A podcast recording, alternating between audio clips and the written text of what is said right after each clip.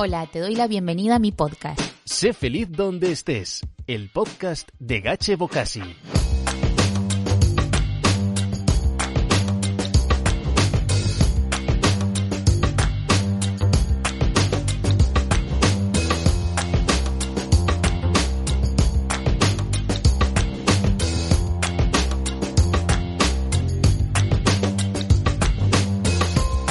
Mi vida como fotógrafa. Para mi cumpleaños número 9 les pedí a mis padres una cámara de fotos. Era sencilla, llevaba una pila AA de visor directo y un carrete de los que ahora solo ves en tiendas vintage. Empecé a hacer fotos de todo, a lo loco, hasta que un día fuimos a un parque acuático donde hice mi primer fotón. Era un delfín saltando al atardecer. A mi madre le gustó tanto que le mostraba la foto a todo el mundo como si su hija fuese Richard Avedon. A los 14 años comencé a colarme en los mejores desfiles de moda de Buenos Aires. Eran verdaderos shows. Viabay, Vitamina, Chocolate, marcas que en ese momento eran lo más, pero que en su mayoría ya no existen. No solo reunían a las mejores modelos del país, sino que también traían a modelos internacionales. Y por primera vez vi en persona a Esther Cañadas y Mark Vanderloo cuando eran pareja. Un flash. Yo los observaba, parecían tan felices, pero yo no quería ser como ellos. Quería congelarlos, robar por un momento esa belleza y guardarla para siempre.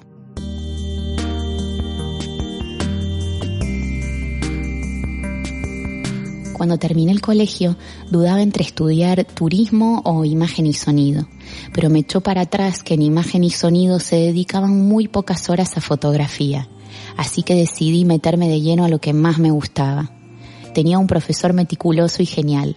Él decía que yo era su mejor alumna y yo decía que él era el mejor profesor del mundo, aunque también hacía seminarios aparte. Disparaba y revelaba todas mis fotos.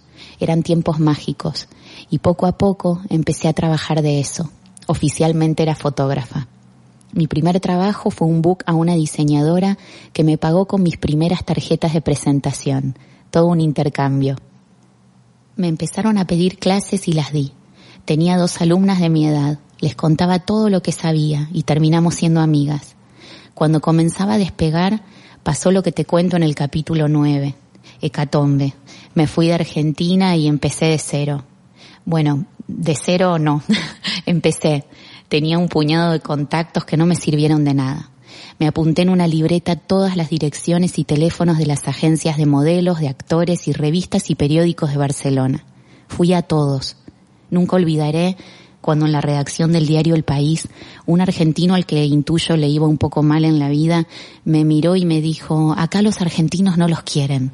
¿Estas fotos las hiciste vos? Sí, le dije, no te van a creer. Salí de ahí deshecha por un rato.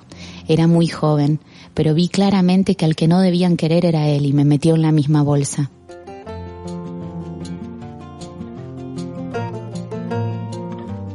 Con el permiso de mis compañeros de piso, monté mi primer estudio en el centro de Barcelona. Una agencia de modelos me contrató y casi cada día había alguien nuevo en casa. Un día, antes de irse, una modelo me confesó que había tenido un mal día y me dijo, al menos tú puedes comerte una bolsa de patatas fritas. No olvidaré jamás esa frase. Y se fue, alta, delgada, ideal y tan sola. Sentí pena y la invité a cenar, pero obvio me dijo que no, que hasta pasadas 12 horas no le tocaba comer nada. Cuando me reuní con el doble de Brad Pitt, yo había pedido un café con leche y estaba terminando mi croissant cuando él llegó y se pidió un agua. La charla se extendió y en lugar de pedirse algo de comer, sacó su bote de proteína en polvo, que en esa época no era tan común como ahora. Le pregunté y me contó cómo era su rutina diaria, y ahí me cayó la ficha y entendí que en el mundo de la moda, como en casi todos, hay que tener la cabeza bien puesta, mucha disciplina y sobre todo que para ser el doble de Brad Pitt no alcanza con nacer guapo. Tienes que estar dispuesto a mantenerte, a ignorar el que dirán, a esquivar tentaciones, a no saber lo que es la pereza. Con él hice un catálogo de ropa de deporte y nos divertimos mucho.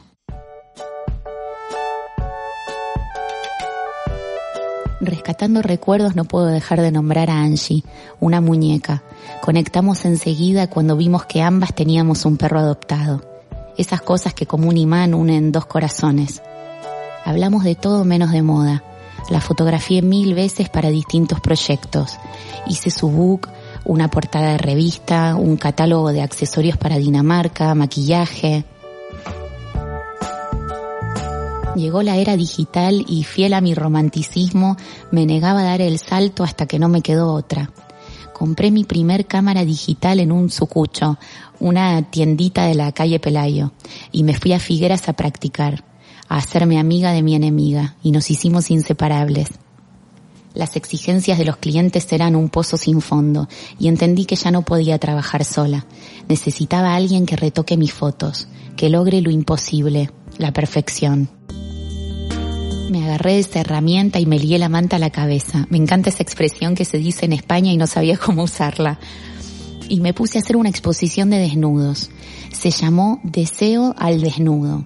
Cada modelo elegía qué deseo o secreto le gustaría tatuarse en su cuerpo. Jugar por un rato a contar una historia a través del cuerpo, la luz y la palabra. Es genial como la gente te sorprende. Aprendí tanto del ser humano con ese trabajo. Los mejores momentos no llegan solos y yo siempre los he salido a buscar. Y ahí va el mensaje que quiero transmitirte, querido oyente. Si quieres cosechar, siembra y siembra lo mejor que puedas, para que cuando coseches sientas la emoción de un nuevo beso, como una canción recién escrita con manos temblorosas. Con la intención de sembrar me planté en la puerta de una importante revista, decidida a trabajar junto a ellos. Con dos cojones.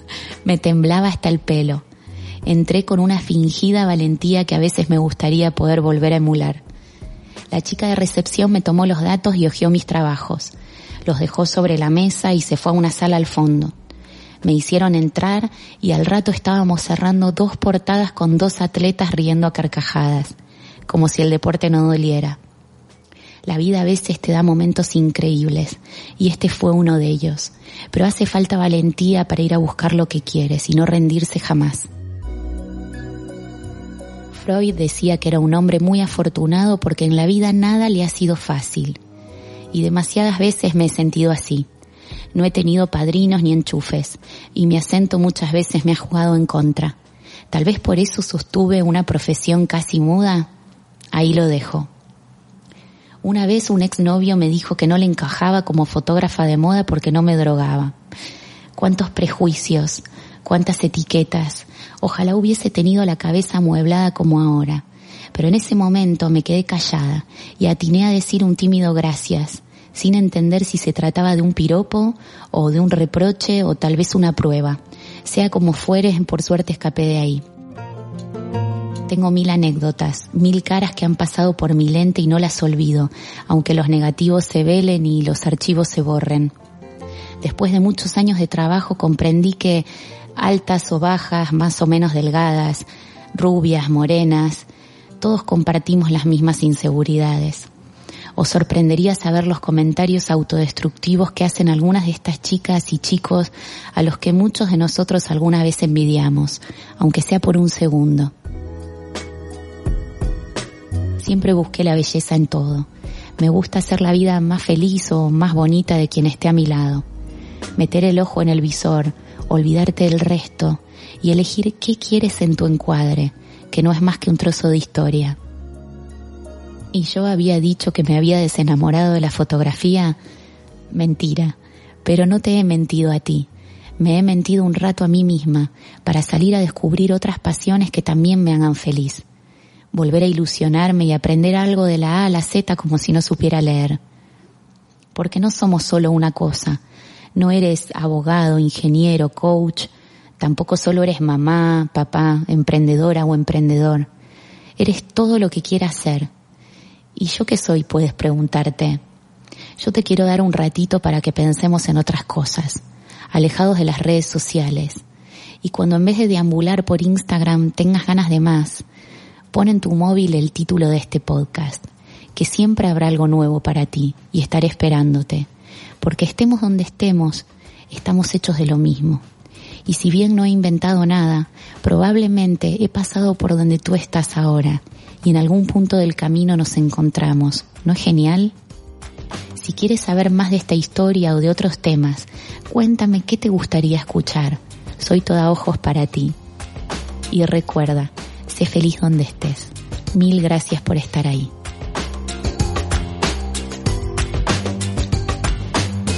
Recuerda que puedes suscribirte a Sé Feliz donde estés en Spotify, Evox, Apple Podcast, Google Podcast o tu plataforma de podcast favorita.